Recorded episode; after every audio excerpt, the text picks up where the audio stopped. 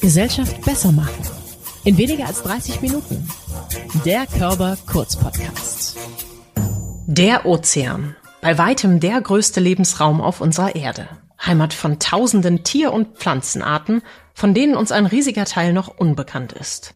Und viele davon sind durch die raschen Umweltveränderungen der letzten Jahre bedroht. Welche Bedeutung die Biodiversität, die Artenvielfalt der Meere für das Klima und uns Menschen hat und wie wir sie schützen können, erklärt der Meeresbiologe und Forschungstaucher Uli Kunz. Er gibt uns einen Einblick in seine faszinierende Arbeit und verrät, warum er unter Wasser keine Angst hat.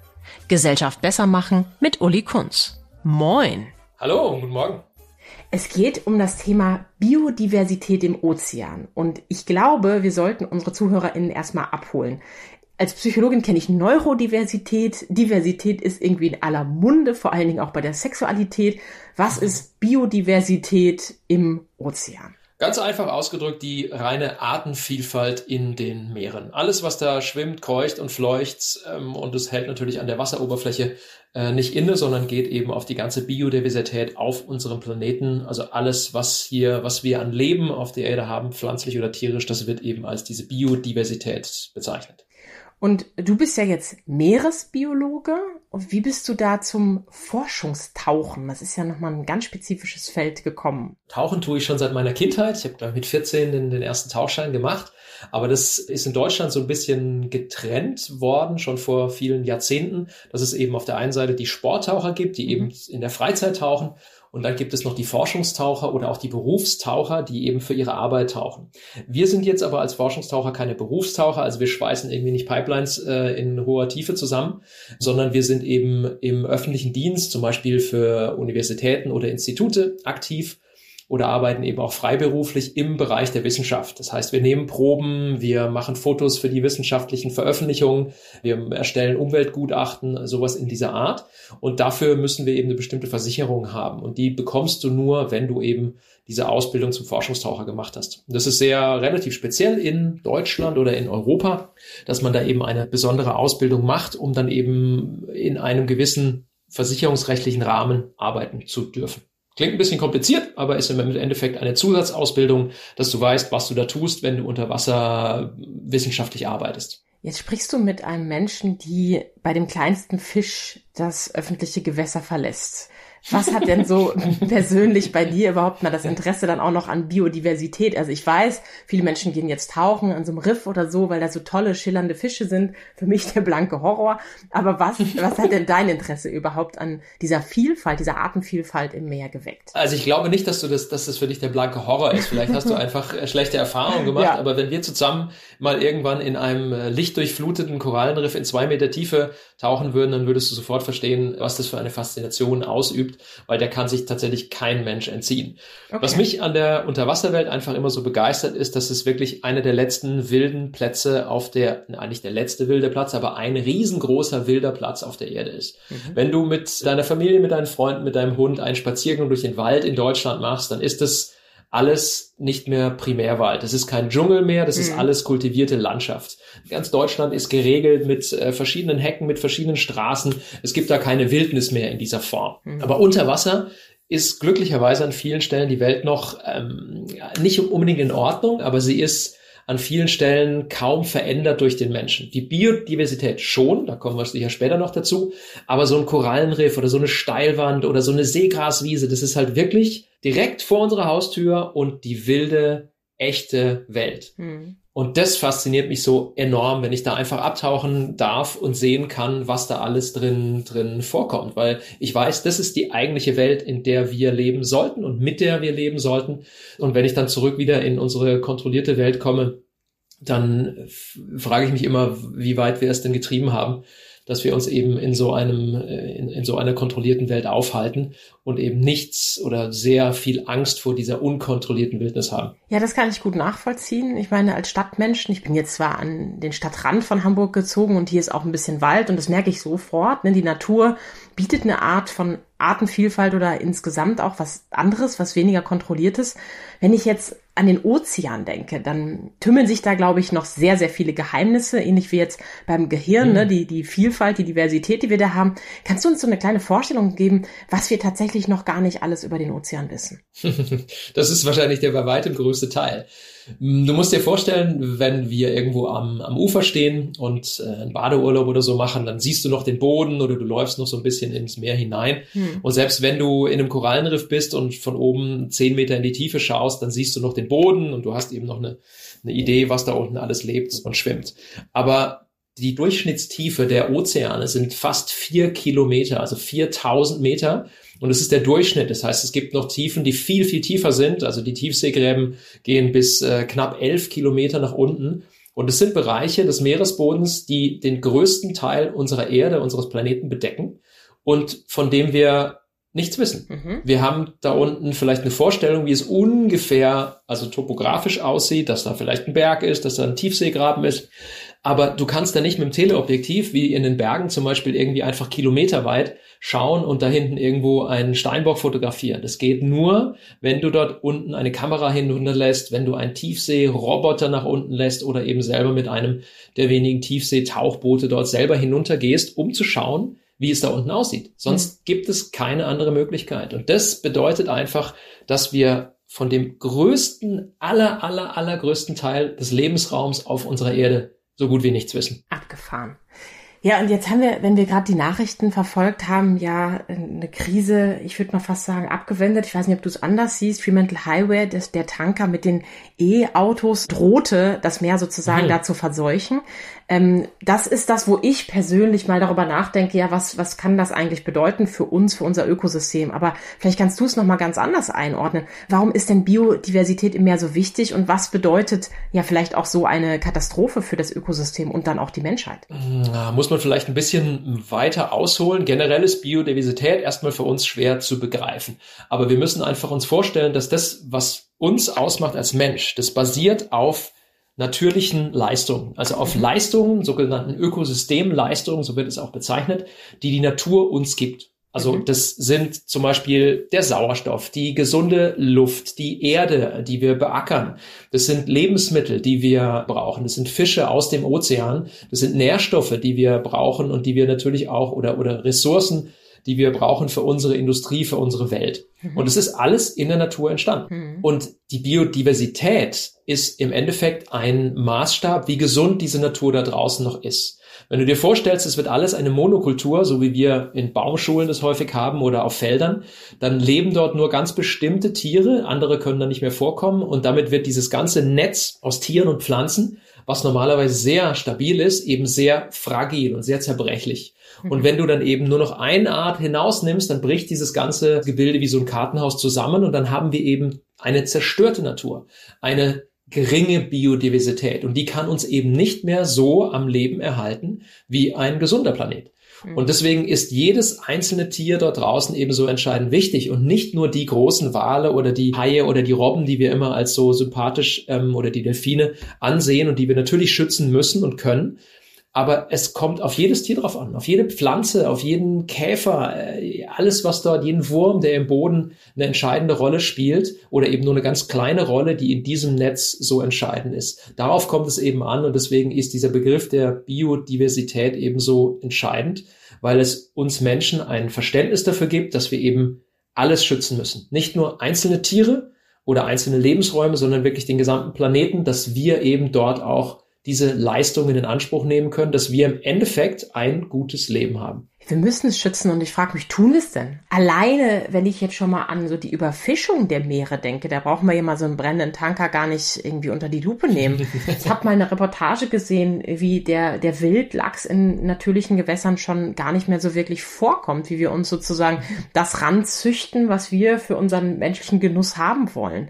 Also jetzt äh, auch vielleicht abseits der Überfischung, wie sieht's denn aus mit uns Menschen? Schützen wir tatsächlich die Artenvielfalt? Ein ganz klares Nein. Mhm. Du musst dir mal überlegen, wie viel Ressourcen wir verbrauchen. Dafür gibt es einen mittlerweile wahrscheinlich auch geläufigen Begriff des Erdüberlastungstages. Mhm. Das ist im Endeffekt ein errechneter Tag im Jahr, von dem an wir über unsere Verhältnisse leben. Ja. Von dem an wir mehr Ressourcen aus der Natur rausholen, mehr Fische rausholen, mehr oder die, die, die Landwirtschaft ähm, im übertriebenen Maße betreiben, so dass eben das, was wir zerstören oder verbrauchen, nicht wieder nachwächst.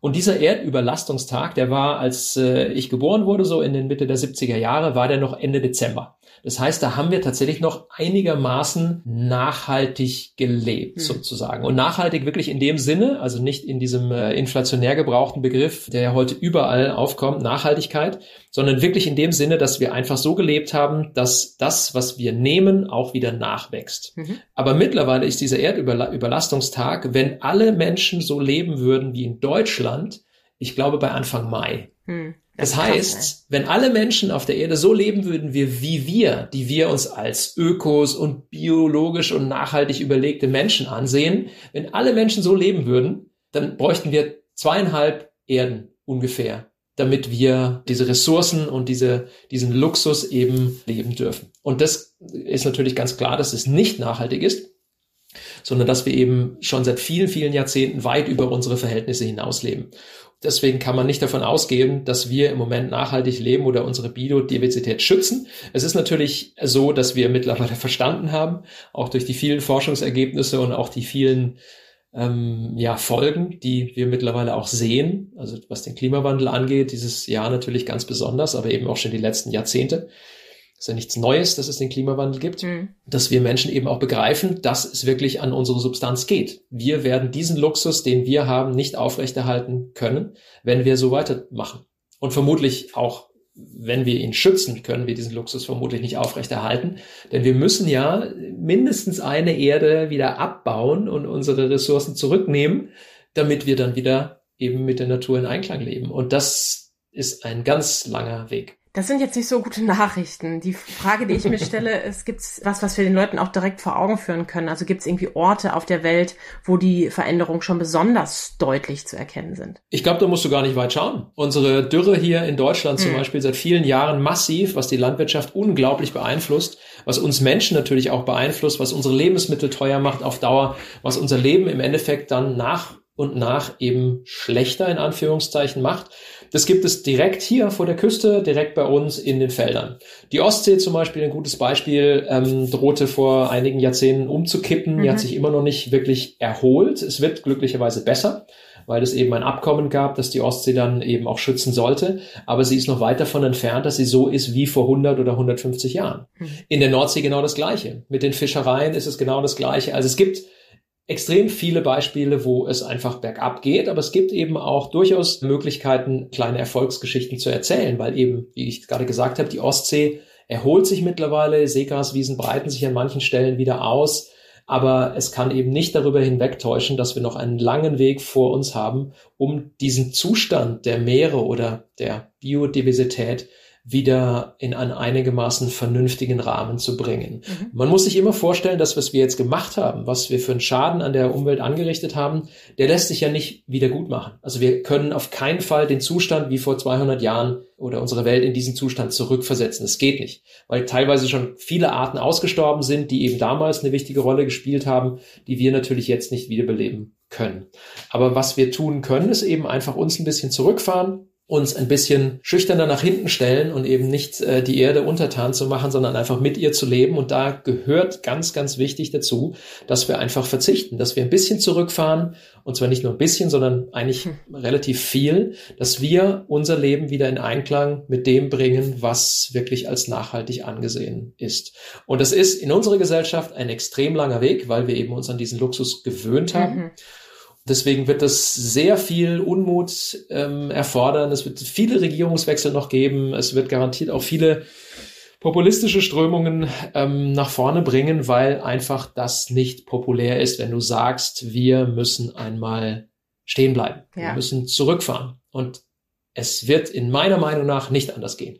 Alle Menschen, die im Moment sagen, ja, wir vertrauen auf die Technik, da wird auf jeden Fall in den nächsten Monaten was geben und dann wird das Ganze wieder, das wird ein kleines Wunder passieren, so in der Form. Aber das Wunder gab es noch nie. Und mhm. Religion wird uns da auch nicht weiterhelfen. Es wird also einfach nur unser Menschenverstand uns helfen, der einfach mal begreift, was wir in den letzten Jahrzehnten getan haben, um dann eben auch zu verstehen, was wir in der Zukunft tun müssen. Da habe ich auch sofort gedacht, Mensch, Verzicht ist für uns Menschen ja wirklich ganz besonders schwer. Du hast gerade schon von einem Abkommen gesprochen, das es da gab. Also regulative Maßnahmen aus der Politik sind sicherlich mhm. eine Maßnahme.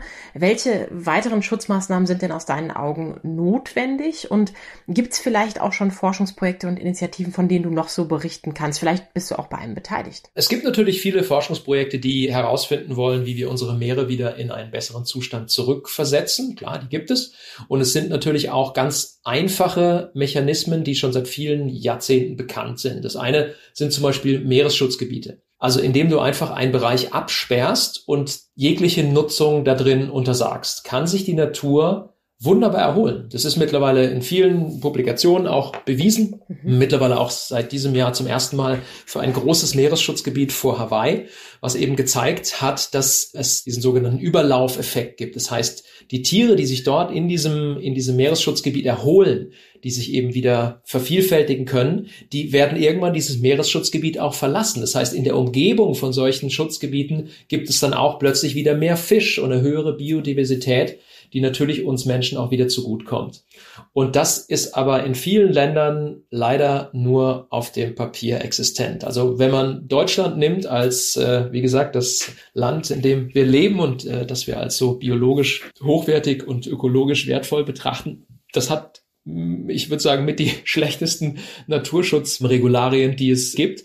Denn in diesen ganzen Schutzgebieten in der Nordsee und in der Ostsee darf weiterhin gefischt werden, darf weiterhin mit Schleppnetzen der Boden zerstört werden, darf im Endeffekt auch Sand und Kies abgebaut werden. Das heißt, das ganze Leben, was da unten am Meeresboden existiert, darf in so einem Nationalpark wie dem Wattenmeer weiterhin zerstört werden, mhm. in großen Teilen. Und das ist natürlich völlig absurd und eigentlich tatsächlich völliger Schwachsinn. Diese Schutzgebiete existieren nur auf dem Papier, dass sie halt als Schutzgebiete ausgewiesen sind, aber der eigentliche Schutz der wird nicht überwacht. Und nur in solchen Gebieten, wo es dann wirklich solche sogenannten No-Take-Zones gibt, also in denen du keine Fischerei mehr betreiben darfst, keine Bodenschätze mehr abbauen darfst, da kann man davon ausgehen, dass sich die Natur erholt, weil sie einfach sich selber am besten erholen kann. Was sollen wir in die Natur reinpfuschen, die seit Jahr Millionen ihren Weg gefunden hat und wir seit ein paar hundert Jahren da rumpfuschen und denken, wir wüssten es besser. Mhm. Bisher ist fast jeder Eingriff in die Natur gescheitert, beziehungsweise hat zu teilweise noch größeren Schäden geführt. Warum nicht einfach mal solche Gebiete komplett sich selber zu überlassen? Das ist der einzige und der beste Weg. Das bietet mir als einzelner Mensch natürlich jetzt auch die Möglichkeit zu sagen, ach na ja, dann müssen die Leute mir das ja nur verbieten und dann ist das ja schon irgendwie geregelt, da muss ich ja nichts machen. Wie können wir es denn schaffen, dass das Bewusstsein auch bei der Einzelperson ankommt? Also ich meine, ich habe vorhin von der Überfischung gesprochen. Ich könnte jetzt mir überlegen, dass ich vielleicht äh, weniger Lachs esse, weniger Kabeljau, weniger andere bedrohte Fischarten und vielleicht auch weniger Fleisch, wenn wir vom Klimaschutz reden. Ich könnte überlegen, dass ich meinen Hund vielleicht nicht in jeden Tümpel springen lasse, weil er da vielleicht irgendwas durcheinander bringt. Aber was können wir den Leuten mitgeben? Du meinst, was sie selber tun können? Ja. Also das Bewusstsein ist, glaube ich, da. Okay. Da gibt es mittlerweile auch viele Umfragen. Wenn du Menschen fragst, wie sie zum Umweltschutz stehen, dann sagen natürlich alle, ja, das ist super, das wollen wir, keine Frage. Aber wenn es um die Umsetzung geht, dann wird es natürlich schwierig, weil so viele Interessengruppen miteinander dann streiten. Also sei es die Wassersportler, seien es die Fischer oder die Landwirte, die natürlich alle ihre Interesse haben mhm. oder wir, wir beide, wir natürlich auch. Wir haben auch unsere Interessen. Wir wollen auch ein angenehmes Leben haben. Wir fahren Auto, wir fliegen, wir reisen ähm, oder wir ernähren uns eben ähm, so, wie wir es vielleicht nicht sollten. Da muss sich jeder Mensch immer an die eigene Nase fassen. Ich vermute, wenn es um den eigenen Fußabdruck geht, ist die beste Möglichkeit, sich da ein bisschen zu reduzieren, tatsächlich in der Ernährung gelegen. Wenn du dich schlau machst über den Einfluss der Massentierhaltung, dann wird dir bewusst, was wir da für, für ein Monster geschaffen haben in den letzten Jahrzehnten, mhm. das so dermaßen entgleist ist, dass es für unsere Welt eine der größten Bedrohungen darstellt, weil es einfach alles beeinflusst. Es beeinflusst das Klima, es beeinflusst das Meer und es beeinflusst einfach unseren Umgang mit der Natur, weil wir einfach denken, das wäre eine Selbstverständlichkeit, dass wir uns einfach von Fleisch und Fisch aus dem Supermarkt ernähren. Keiner weiß so wirklich, wo das herkommt und was es für eine Bewandtnis hat. Es wird alles immer günstiger und wenn du dir dann vorstellst, auf welche Kosten das geht, dann bleibt einfach nur die Natur übrig. Mhm. Wir können nur so günstig Fleisch anbieten in den Discountern, weil die Natur darunter leidet und im Endeffekt dann wir.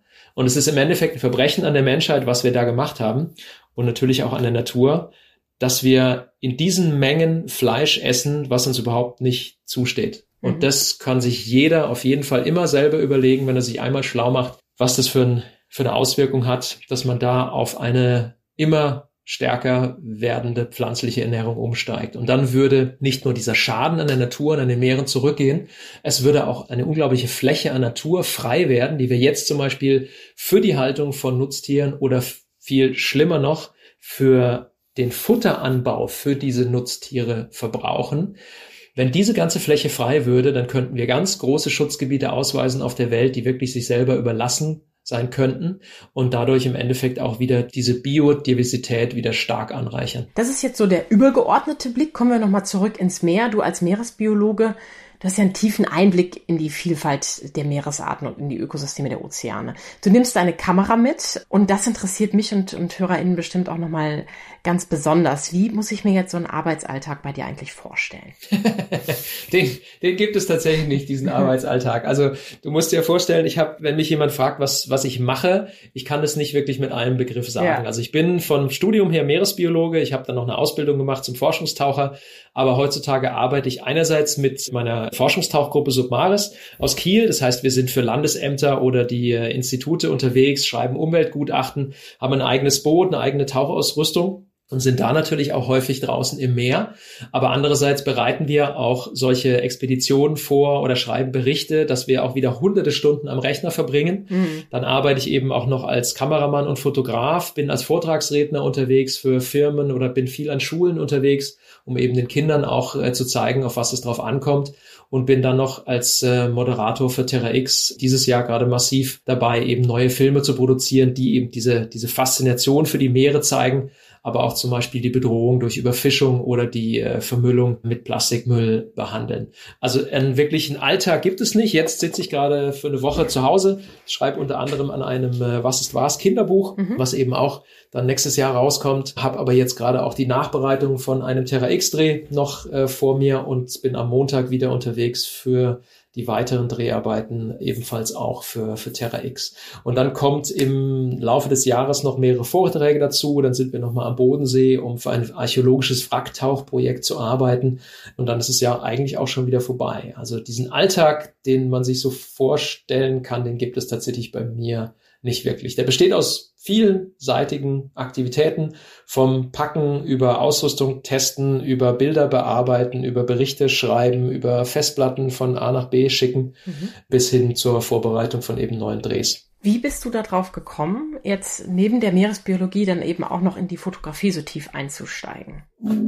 Das kann ich dir gar nicht mehr so genau sagen. Die Leidenschaft war einfach irgendwann da. Ich kann mich noch erinnern, dass mein Vater mir, als ich zum Studium gegangen bin, seine uralte Spiegelreflexkamera in die Hand gedrückt hat und hat gesagt, hier, ich brauche die nicht mehr, wenn du mal was lernen willst, dann mach das. Und dann habe ich mir nächtelang im Fotolabor die Schwarz-Weiß-Fotografie ähm, reingezogen, habe eben alles analog noch bearbeitet, abgezogen von vor vielen, ja schon Jahrzehnte her und bin irgendwann auf die digitale Fotografie umgestiegen natürlich und dann war es eben nur noch eine Frage der Zeit, bis auch irgendwann unter Wasser der Auslöser klickt und hm. dann ist es ein Fass ohne Boden. Wenn man da irgendwie viel Zeit und Energie investiert und leider auch viel Geld, dann hm. wird man da halt immer besser, beziehungsweise es macht einem immer mehr Spaß, man kann neue Projekte umsetzen und stellt eben auch fest, dass man mit diesen Bildern unabhängig davon, dass sie mir selber Freude bereiten, mhm. ähm, auch was bewirken kann. Im Endeffekt kann ich damit dann in den Schulen den Schülerinnen und Schülern zeigen, was ich da draußen erlebe, wie es da draußen aussieht oder wie es auch bei uns eben in der Heimat unter der Wasseroberfläche aussieht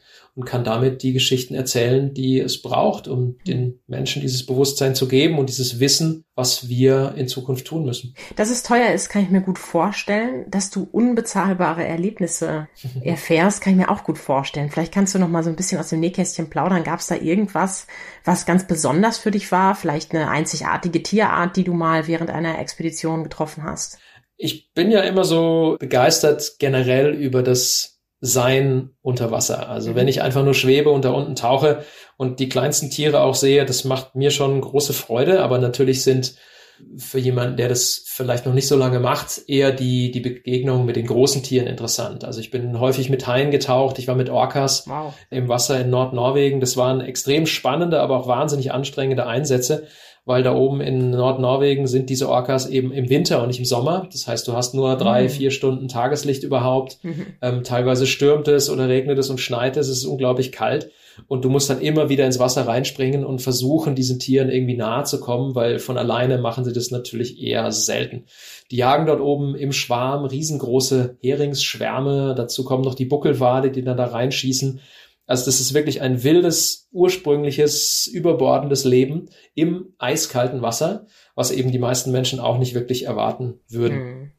Kriegt ihr überhaupt mit, wenn es gewittert? Also wenn wir schnorcheln, natürlich, klar, dann sind wir immer wieder an der Oberfläche, aber ja. wenn wir tauchen, nicht unbedingt, nee. Und das ist ja voll gefährlich, oder? Nee, also nur wenn du an der Oberfläche bist. Unter Wasser okay. ist es eigentlich nicht wirklich gefährlich. Aber es ist so, also wenn wir jetzt in der Ostsee sind und da zieht ein Gewitter auf, das merkst du schon, also die Wettervorhersage haben wir schon ein bisschen im Blick. Und da oben in Norwegen ist es, gibt's eigentlich kaum Gewitter, da gibt's nur Schneesturm. und der ist dann unter Wasser fast egal. Da ist der, der hat der Bootsführer schwierig. Ja, aber nicht, dass du dann nicht mehr oben rauskommst, weil es plötzlich zugefroren ist. Obwohl im Meer nein, wahrscheinlich Nein, nein, nein, das, das, das geht nicht. Das friert nicht so schnell zu. Also das ist was anderes in Grönland, wo wir zwischen Eisbergen tauchen waren wenn du da in, durch die ein Meter dicke Eisschicht ein Loch bohren musst, um da überhaupt erstmal ins Wasser zu kommen. Ähm, das, das friert aber nicht zu über Nacht. Da ist so eine ganz dünne Schicht wieder oben drauf, die du dann locker durchbrechen könntest. Aber in der Zeit, während du im Wasser bist, passiert da gar nichts. Vielleicht nochmal in Anlehnung an diese großen Tiere, die für viele Menschen so besonders sind. Ich glaube, für manche Menschen sind sie vielleicht auch eher angsteinflößend. Gab mhm. es denn mal für dich eine gefährliche Situation in der Tiefe, wo du vielleicht auch mal Angst hattest oder hast du gar keine Angst? Nee, Angst nicht wirklich. Also Angst macht da unten eigentlich keinen Sinn. Ähm, natürlich hat man Begegnungen mit Tieren, die durchaus beeindruckend sind und groß sind, aber ich sage immer, ich fühle mich in einem Schwarm von 50 Haien wohler als in Hamburg auf der Mönckebergstraße. okay. Ja, weil ich da, ich weiß einfach, es gibt natürlich immer wieder Unfälle mit Tieren, aber wir stehen ja nicht auf deren Speiseplan. Und wenn du dir überlegst, es gibt pro Jahr ungefähr ja, zwischen fünf und zwölf tödliche Unfälle, die durch Haiangriffe verursacht werden. Aber pro Tag sterben genauso viele Leute an Verkehrsunfällen in Deutschland. Und kein Mensch mhm. hat irgendwie Todesangst vor dem Auto oder vor einem Zebraweg. Äh, aber das sollten wir eigentlich haben. Mhm. Weil diese Angst vor den Tieren im Ozean ist völlig unbegründet. Natürlich sind, sind sie einfach groß, haben teilweise spitze Zähne. Und wir sind ihnen einfach ausgeliefert. Vielleicht ist, ist das so ein, ein Faktor, der dazukommt. Aber ich fühle mich auf der Autobahn in Deutschland viel ausgelieferter als bei jedem Tauchgang im Meer. Spannend. Du sprichst auch davon, wie du in Schulen gehst, wie du mit Kindern sprichst, vermutlich, weil du da noch viel verändern kannst, weil die eben die Zukunft sind. Du trittst viel in den Medien auf, wie du gesagt hast. Was ist jetzt deine Mission mit dieser Öffentlichkeitsarbeit? Generell die Leute zu erreichen wenn alle Menschen sehen würden, was wir dort auslösen in den Meeren, würden sie vielleicht anders drüber denken, wären vielleicht so ein bisschen verzweifelter, so wie ich das manchmal bin, wenn ich das sehe. Mhm. Und dann hätte man zumindest es ein bisschen leichter, mit diesen Argumenten aus der Wissenschaft zu punkten, weil viele Leute hat man ja immer wieder gesehen, wollen natürlich nicht unbedingt immer alles wissen, was da in den Meeren passiert, beziehungsweise wollen auch die Konsequenzen nicht spüren und nicht haben. Hat man ja bei Corona natürlich auch massiv gesehen es gibt immer noch Menschen, die nicht an den Klimawandel glauben, wobei halt Glauben das völlig falsche Wort ist. Es geht um Wissen.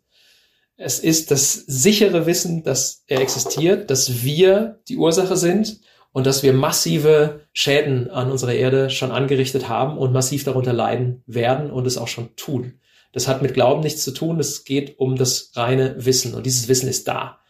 Und das in die Masse zu bringen, ist ganz entscheidend wichtig, damit wir dann auch die richtigen Entscheidungen treffen. Wie sichern wir die Biodiversität? Ist daher auch die Ausgangsfrage der Hamburger Horizonte 2023. Vom 5. Oktober bis 13. November diskutieren ExpertInnen aus Wissenschaft, Gesellschaft, Politik und Kunst bei diversen öffentlichen Veranstaltungen, wie wir die Biodiversität besser schützen können. Die Veranstaltungsreihe organisieren wir als Körperstiftung gemeinsam mit dem Hamburg Institute for Advanced Study und der Universität Hamburg. Mehr Infos gibt es in den Shownotes. Vielen Dank für die inspirierenden Einblicke in deinen faszinierenden Arbeitsalltag, der gar nicht so alltäglich ist. Uli Kunz. Sehr gerne.